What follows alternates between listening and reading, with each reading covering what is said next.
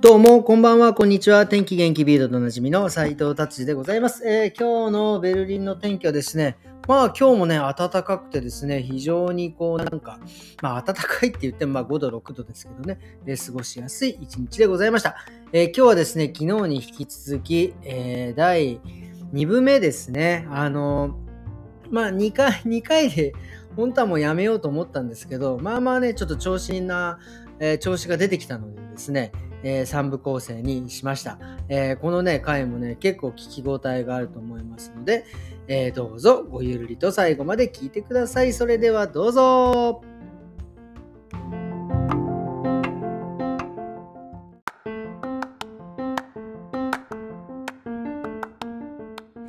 じゃ2部目です。よろしくお願いします。はい、2部ですね。えー、今日はですね、ちょっとまず大城さんのね、せっかく来ているのでお話を聞こうかなって、あの、あの、はい、1分ぐらいでお願いします。短っていう。長くなっちゃう。いやいやいや。で、えっ、ー、と、えーと、大城さんも作家さんで日本でも、えー、いろいろ活動なさってるんですよねそうですね、はい、いつも日本をき日本の東京を拠点にして、えー、はいはいと作品を作って展示をしてます、ギャラリーとかギャラリーで。えー、あのその結構定期的に展示してるんですか？そうですね。年間年に何回か。決まった場所はないんですけどなんかあいろいろね声かかれば。え作品としてはどんな作品を？え作品は模様を作って、ええ。え自分のオリジナルの模様を作って、それは和歌を参照したやつなんですけど、そこにえっと、うん、アクリルでペイペインティングする。抽象的なのペインティングするみたいな感じです。へででそういうのをまあしながらあとあの教室もやってるって今。そうなんです。今は会社経営してるんですか？あいそんなそんな大きいものじゃなくてえっと、自分のアトリエを借りるために、え。えっとトリエ代金払えないので あの半分絵画教室をしてリアルだな、うん、そうですね、うん、あの半分あ週末だけ絵画教室をして、うん、平日は自分のアトリエとして使うみたいなのをもうだって8年ぐらいやってえー、日本でやそれをそういうあそうそれははい。あの川崎でやってます、えー、でまあ海外にでやってみようみたいなもことはそうですね。やっぱりベルリンかっこいいですよね。ベルリンの美術やっぱりすごいなんか最先端というかなんかすごいドキドキするものが売れるだけの作品じゃないというか、えー、でまあそれで愛子さんにコンタクトを取ってそうですね。というか愛子さんの作品はもともとベルリンだからというよりは、うん。えー、と日本でも。それすごい長くなっちゃうんですけど、うん、あ日本もうちょっと簡単にまとめてもらっていいですか、えっと、あの東京の現代美術館で愛子さんが現代美術館で、はい、はいはい、あそれリニューアル展だったんですけどいろんなさああの作家の日本の作家が集まって、はい、集まったグループ展でそこで愛子さんが作品を12点と出されてなんか私が普段見ている美術とちょっと違う何かを感じてすごいビビッときて、その後愛子さんが、えっと、青山のスパイラルと、他いくつかギャラリーで、えっと、大きな大個展をしたんですね。その個展がなんだろうそのやっぱり人一人の作家ができる範囲を超えている感じがしてなんかオーガナイズというか、えっと、その作品のモチーフですらちょっとなんだろう気軽なところからという企業とこう企業に掛け合ってこう私たちが普段見えないところからモチーフを引っ張ってきたりとかなんかもう規模が全然違う制作の規模も全然違うなっていうのにすごいなんか感銘を受けて。で連絡を取ってあそうなんですそうなんです。そうというかあのほら。で愛子さん、はい、そう石川,、はい、石川拓磨さんっていうね。ああそうそうそうですね。石川拓磨さんっていうあのさその人も作家なんですけど、はいはい、その人が、えっとすごい面白い講座を開いてるんです、はい、そう雲とほうきっていう皆さんグーグルしてみてください、うん、ググってください。雲はねあの、スパイダーですね。ああ、雲ね。あの雲ね、スパイダーの方で。ねあその空の雲じゃなくてねスパイダーですね雲とほうきはあのほら掃除用具のほうきね雲とほうきっていう講座を彼があの自主企画で開いててそこで私が講師として呼んでくれたんですね。つまりそのアーティストっていうのは大体そのピンでやってるイメージが強いけど、まあそのどういうふうにそのキュレーターとか、あるいは施工の人とか、そそういうデザイナー展示デザイナーとか、うん。そういう人たちと共同して展示を作り上げていくのか、まあ、本を作ったりカタログ作ったりするのもそうですけど、まあ、まさにその大塩さんが今言ってたポイントで話してほしいっていうようなことで、うん。あの一回お話しさせにさせてもらいに行った時に、うん。大塩さんが。まあ来て、まあ、それお金払ってくる講座なんですけど、は来てくれる。あなんかもうあの手深い子さんが来るんだ。そうで一番番前に座ってオンラインだかと思ってたんですけど。そうそうフィジカルだったね、はい、ベルリンにいらっでしゃる一番前に座ってもうはいはいってもう、へー。もうドイツでは禁止されてるようなこのあこのねこの手の上げね。あそうあれは違法なんですよドイツ。で、ええ。でもうす。すごい質問してくるんだこの子みたいなので印象に残ってて。それでその次へえの年に私今ちょっと東京でのスタジオを改装してるんですけど、うん。そそその東京のスタジオを今作ってて、それでねいろいろ片付けが必要でそれでちょっとお塩さんにメールしてちょっと手伝いに、まあ、バイトしないっていう感じでバイトしに来てくれてそしたらお塩さんが今回ベルリンに3ヶ月滞在するからって言っていろいろなところに連れ回してるんですよ。なるほどいろいろインビス連れてったりとか。えー、いいですあといろいねろ教えてもらいました。ねえー、で無理やり無理やりあの僕のラジオを聞かせたりとかしてそうそうね お前聞いとけよそう無理やり B 級グルメを食べさせて、えー、えでもいいですよね。美味しいですよ私はどうですか、はい。B 級グルメ。あ美味しいですよ。あのはい。あの大丈夫。ありきたいですけど。止まってる。何でも美味しい。あとね明日はね朝ねドイツ人のね私の友達のねええ作家ええ。あのバイセンゼっていう美術バイセンゼバイバイセンゼの住んでるとこ住んでるとこ。あほんの美大あるでしょ？ありますあそこで先生してる友達のねえー、マジですか？うちの娘が行きたいって言うと。あもし本当？その時はよろしくお願いします、うん、あのね、仲いい友達のスタジオに明日朝行くんだよね、ええ一緒に。よろしくお願いします。もうねじ込んでクリスマス前にどうしても、どうしてもお願いって言って明日ねスタジオビジットすうる、ーん。ご紹介くださって楽しみです。うん。えー、いいですね。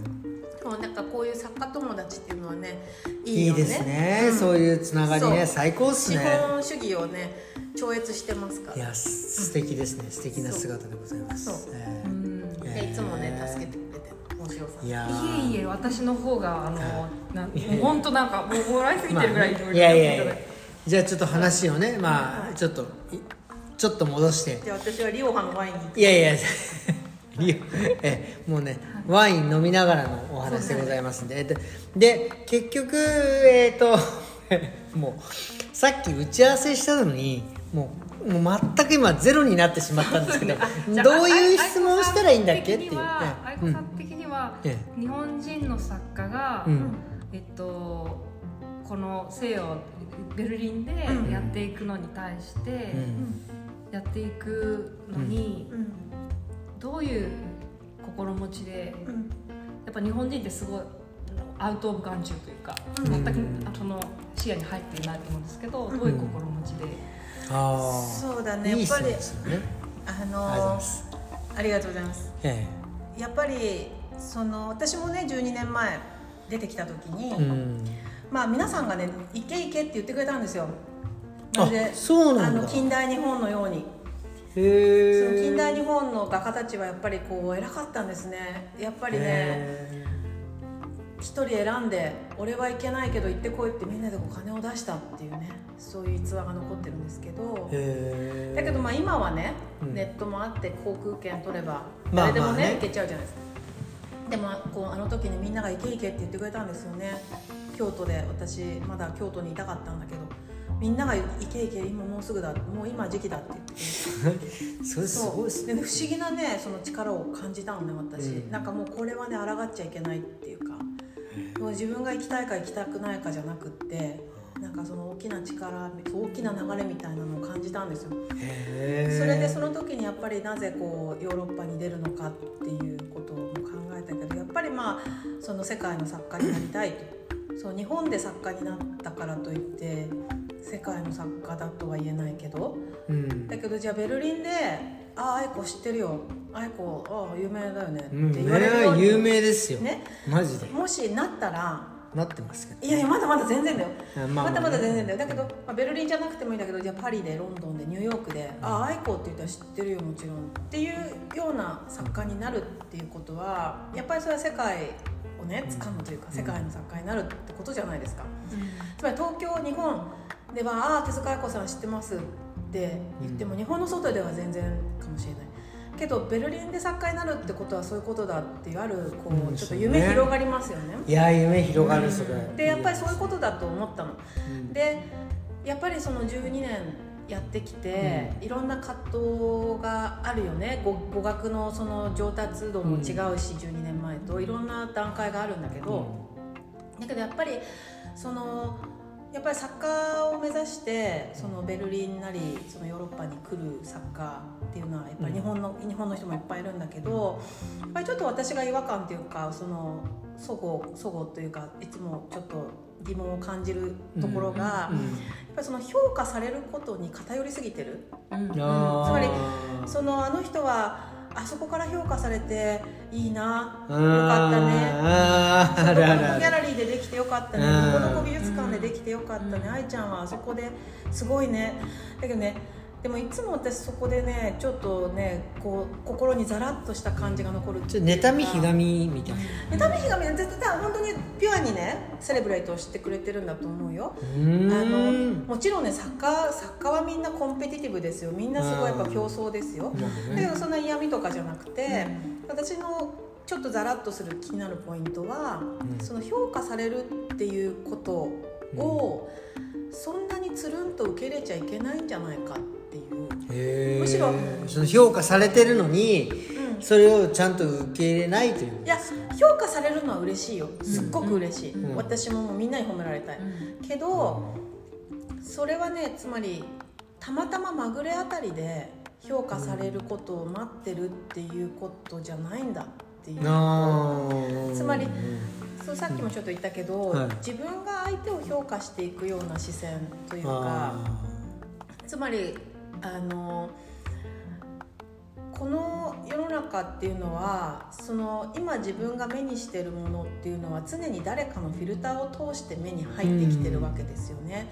うでう。ん例えばじゃあハンブルガバンホフ美術館とか、うん。ノイエナツヨナルギャラリーの美術館を見に行って、ああ術館ですね。いいわこの作家いいわ才能あると思う。私はこの作家いいと思うって言った時でもその感性っていうのは大事なんですよ、うん。その自分の心の動きっていうのは大事なんだけどけれどもそれはすでに誰かに評価されて見せられてるっていうそのフィルターを知らなきゃいけない。まあそうですね。自分が見つけ出したわけじゃないですよっていうこと。でそうですね。その意味をもう少し広げていくと、うん。常に美術っていうのはうん。白人の世界で良し悪しがもう決まってるんですよ。うーん。つまり世界はね。そう、悲しいことにこれはもう現実でしかないんですけど、うん。じゃあ日本のキュレーターが愛子は世界一だもう世界で一番評価されるべきだって日本のキュレーターが言ったとしても、うん。それは悲しいことにうん。あの現実にはならないですね。けれどもじゃあモマのチーフキュレーターがポンピドゥのチーフキュレーターが、うん。ハンブルガ・バンホフのチーフキュレーターが愛子は今もう最もイケてるって言ったらうん。そうなりますよつまりその誰がいい美術を決めてるのかっていう風な権力構造を考えると常に常にそれは白人ですよね。でその大きな構造っていうものをやっぱり冷静に見なければいけないし、うん。それはただ悲観的になることだけでもないと私は思ってるんですね。そうですね。で私たちはこう見た目もどう見ても東アジア日本人だし、うん。そのそのフィルターはもう取れないんですよ。ね嫌だって言っても。うん。でじゃあ例えばあの村上隆さんだとか奈良義友さんだとか、うん。草間彌生さんだとか、うん。そういう今世界で、まあ、あの同じくもうトップレベルで評価されている作家たちも同じくあの日本人の作家として評価されてるわけですね。白人としては評価してるわけじゃない。つまり、うん。そのフィルターっていうのは絶対脱げないわけですようーん。でそうね。そうでじゃあなぜじゃあそういう権力確固となる絶対崩れない白人がいい美術を決めていくっていう権力構造の中になぜわざわざ東アジア人として飛びの飛び込むのかっていう。でなぜにってそうそれはさっき私が言ったことと矛盾しないかっていうところなんですね、うんうんうん評価されることを。そうね。だって評価されないとダメだからこっち評価されに来てるんじゃんって思うああその通りその通りそうそこで私の中の葛藤というか矛盾が生じるわけなんですけれども、けれどもそこで自分がその権力構造だとか今まで文化を規定してきたその枠組み自体を問いかけるようなことはできると思。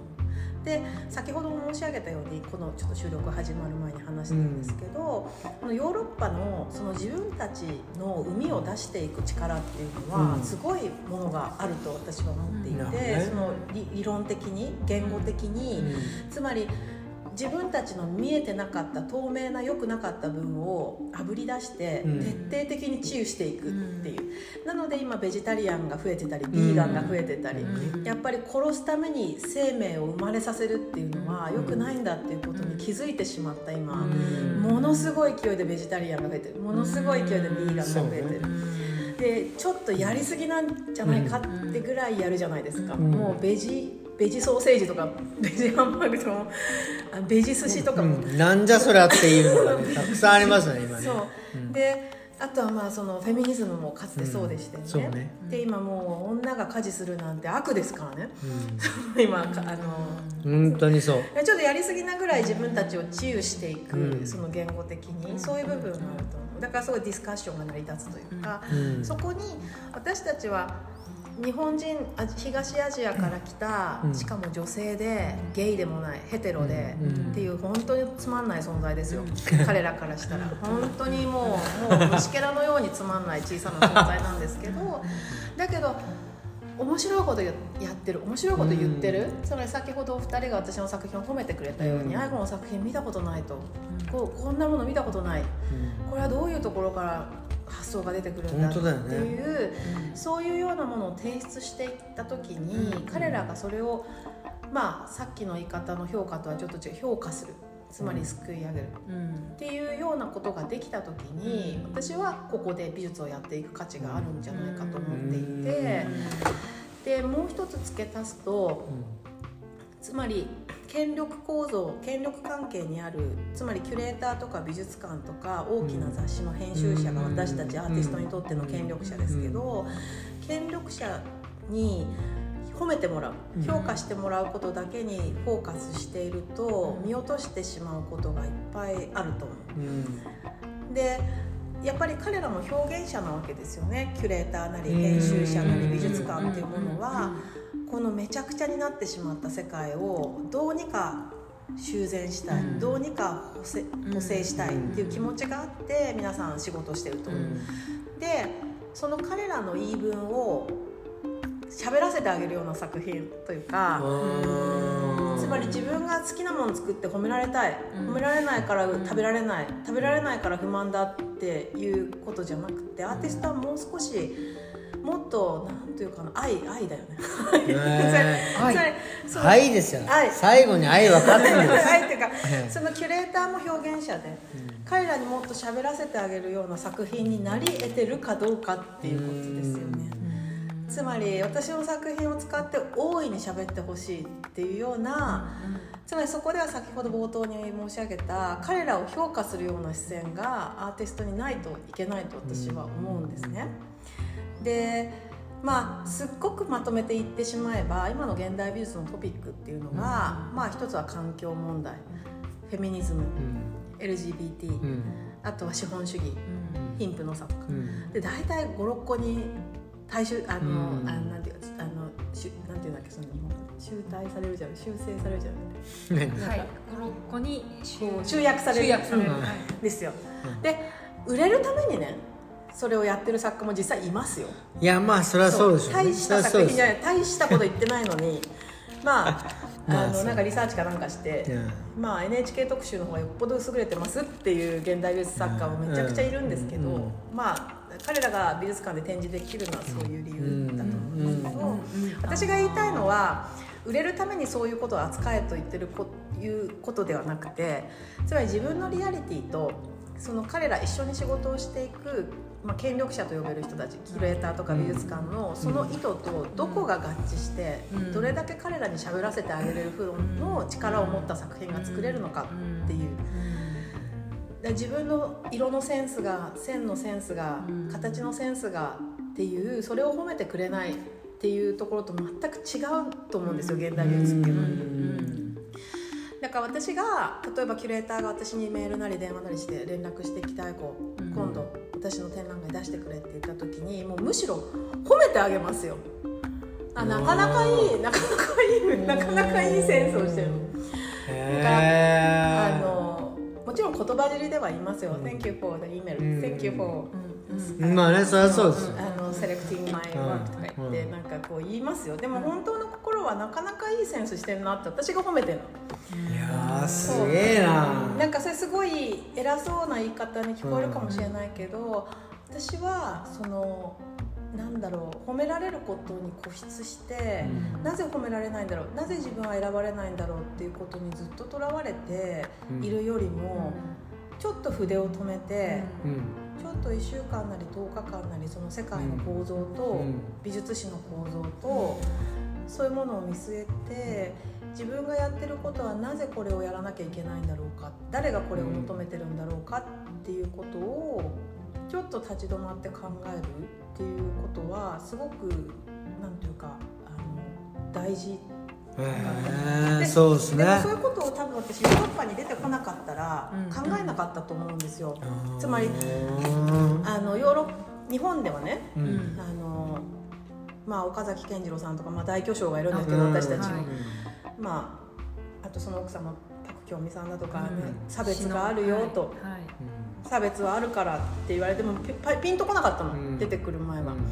でやっぱりこの12年の間に差別差別って言うけどいろんな形の差別があるんだっていう。別はありますよ。そう。だけどこう、ね、目をねこうやって釣り上げられたりとかそういう簡単なレベルの差別からすごく込み入ったすごく込み入った差別。つまり私が普段仕事をしてるような、う例えば美術館の館長さんとかギャラリストとかもハイクラスですよ、うん。つまり大学も出て大学院も出てうん。お金もいっぱい持ってるハイクラスの人たちが持ってる差別意識っていうのはやっぱりすごく込み入ってる。だから一概にあアジア人あっていうのだけが差別じゃなくて、その私たちがしていく仕事全体にもうぺっとりとつきまとってるのがその問題。だけどその問題に対してやっぱバカ真面目にやっていくっていうかその自分の作品とともに、それが決して無駄じゃないっていう。いやもう真面目にやっていくしかないですよ。本当にこれはもうその通りです。そう、うん。なんかそういうことをそのなんだろうな。売れた売れない。うんうんそうね。売れるっていうか、ね、名前が売れるとかだけじゃなくてお金が入ってくるっていう意味での売れた売れない名前が売れた売れない。すごく権力のある人と知り合えたラッキーとか、うん。なんかそういうことじゃなくて、もっともっと本当に中身からリスペクトされる作家になりえなければ、この世界で戦えないいやーいい話だな、うん。もうそれはもうまさに今ベルリンとか、まあ、海外に、うん。ね出てこようとする作家さんたちに伝えるべき話ですよね。そうだから決して売れてる人はまぐれあたりじゃない。つまりまぐれで。うんいや本当そう。そう。あのねまぐれじゃない。うん。もうちょっと言って言って。もうそれも大 えそこ斉藤さん今喋るとこでしょ？事いやいやいや俺15年やってこれまぐれじゃねえぞって言いたいけど、うですか。いやいろいろ考えてますよそこそこ。いややっぱりねやっぱこう15年あの企業知ってますか、は10年持つ企業ってあって言いますよね。90何パーセント、うん。まあまあまあちょっとその話はもう15年ねここまあね本当やってたっていうのは、まあまあ頑張りました、ですよね。ですよね。まあまあまあまあちょっと話ずれちゃいましたけどね。私も今回すごい、うん。その誰とは言わないけどやっぱ決定的なアジア人差別を受けて今ね先週とか先々週の日、でまあ、詳細省くけどで斉藤さんのね前飲んでた時の話も思い出して これアジア人だからやられたんだっていうことはやっぱあるわけ、それはねもうそれはねこうねこう見た目の容姿とかでなんかねなんか言われるとかそういうレベルじゃないあれがある、だけどその中でやっぱ美術をやっていくっていうことはやっぱ実際にもう直でつながっていてうん。それをこう被害者として訴えるのかうん。そのことを包括してその権力構造っていうのはどういうことだったのかっていうことを冷静に表現として消化していくっていう、なんかその違いですよね多分。なんかその視野を大きく持たないとダメですね。そうですね、まあ大きく言うとね。いやーそう。なのよ、うん。でもなかなか難しいのよ、うん。実際差別されたら傷つくからね、本当だね、あー本当にそう。何クソって思うし。なるほど。何やったんじゃい。でもそれをね歯には歯を目には目をでやってしまったら、収まらないの。うん。だから僕が取ったのはもういいもういいいいと、うん。これはもう差別、うん。いいよ差別どん。どん差別してちょうだいっていう、うん。ただでも結果は出していくっていう方向を取ったかな、差別した人に対して攻撃はもうしない。してちょうだい。でも僕は結果を出してきます、お店15年。守ってます。わけわかんないけどプレンツラウアーベルグで、うんもうそういう方向でなんだろうな。抵抗。抵抗じゃないけど評価、なまあうんなんかなるほど、うん、そういう。痛いからちょっとやめるっていうんじゃなくてじゃないです。痛いけどこのままあ続けていくみたいな。たるぜっていうところですかね、そうだね。だからなんか最初の頃はね、まだ分からなかったんだよね、そういうことが例えば権威ある美術館とかで展示して「あいこかわいいね、いいねかわいいね」って、そのあのーいや実際すごい有名な誰でも知ってるドイツのペインターから、もう一緒に一緒にこうだからまあエッチしたいとか言われたりとか。マジか？そんなことも？はあみたいな。そんなことも来るんだ。あるある全然ある。全然あるしなんかでもそれって私が多分アジア人だからだよなみたいなつまりそれはちょっとななめてんなっいてやいや舐めて思ますよ全然。でもそれねってその男女のそのフィルそ男男女だったりとかアジア人と白人だったりとか、そういういろんなファクターが重なって、そういうことを言われ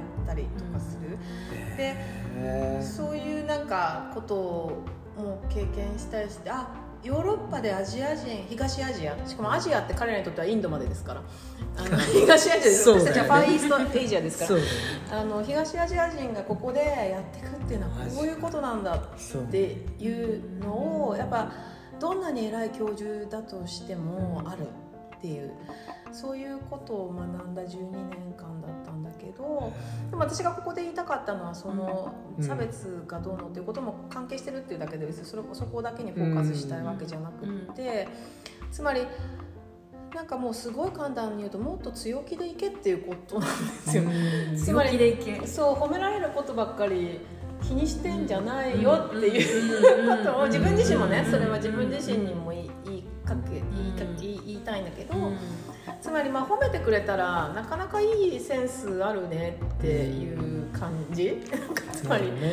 なかなかいい目してんねっていうぐらいでいいと思うんですよね。ありがとうって言っちゃうけど、うん。なんか、うん、だけど別にあの、うん、そんななかなかいいセンスして、いや大城さん言えないじゃんだって。言えないっすよありがとうって言っちゃうでしょあ選んでくれてありがとうございます。ありがとうって言っちゃうでしょあえじゃあ嬉しいっす。って言っちゃいます。もうあのまあちょっとねもう話もあれなんで、まあ、最後にですねこうこれからねベルリンに行こうかなっていうアーティストの人とかも、まあ、いろいろ美容師さんも含めてアーティスト、もうその人に対してまあ、なんて言うんですかね。なんかそういう一言うんなんか言いたいことってあります？これさえ？あのいいもう長い。大丈夫大丈夫。で作品のこと喋んなきゃいけないそうだね。そうだね。うん。これ3分にする？いやいや、まこれ一回止める？ちょっと待って、俺の質問これ、あのいや質問質問もはだけど、うん。なんかそれつながっていくの。あ、そうなんだ。そじゃあ、じゃあ、これじゃあ、三分にしましょう。三分急遽ね。じゃあ、これ一旦、ね、そのこれから来る人とかねう。ん職業問わず美容師さんとか、うん。もうななんかいろんな職業なんか、あのそれはね通じること。でもねそれを言うにはねちょっと私の作品の話をしないといけないと思ってた、ああ、やばい。じゃあ、これ、じゃあ三部作に。いい、三部につなげましょう。じゃあ、一旦これで終わります。はい。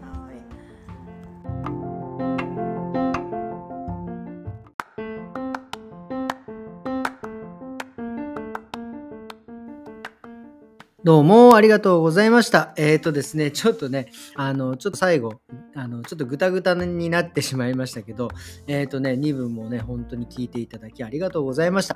えー、3部目もね、結構聞き応えがね、あるのでですね、これは明日本当に、えー楽しみにしていただきたいなと思います。えーそれでは今日もありがとうございました。また明日、さよなら。